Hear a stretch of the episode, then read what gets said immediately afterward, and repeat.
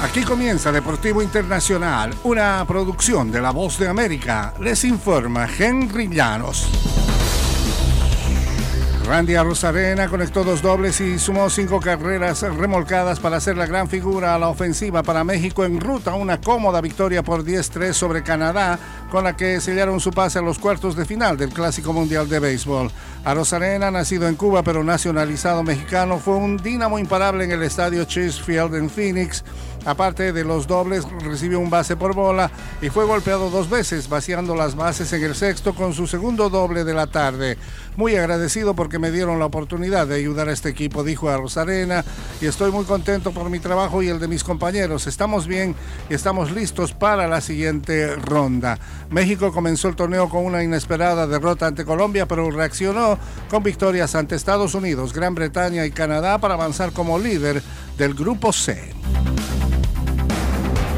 y el Sindicato Mundial de Futbolistas Profesionales FIFPRO anunció que ha enviado una carta a la FIFA que va firmada por 150 jugadoras de selecciones nacionales femeninas reclamando igualar los premios de la Copa del Mundo.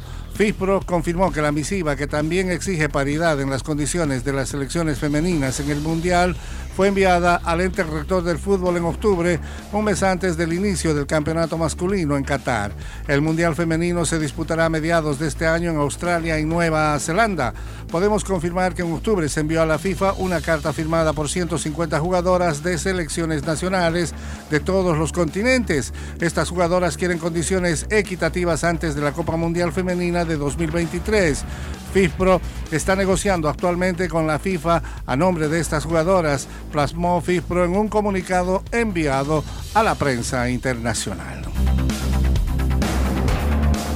Y el Liverpool no encontró ningún resquicio para intentar una remontada histórica y el Real Madrid se instaló en los cuartos de final en busca de su décima quinta Copa de Europa.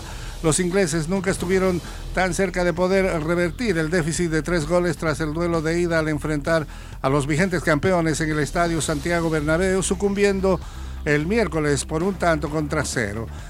Karim Benzema anotó el gol en el tramo final del encuentro y el Madrid avanzó a la ronda de los ocho mejores por tercera edición consecutiva al saltar un triunfo 6-2 en el marcador global tras ganar 5-2 en Inglaterra el mes pasado cuando volteó un 2-0 adverso en los primeros 15 minutos de un partido con mucho trámite. Teníamos tres goles de ventaja y no hemos bajado el pie del acelerador, destacaba Carlo Ancelotti, el técnico del Madrid.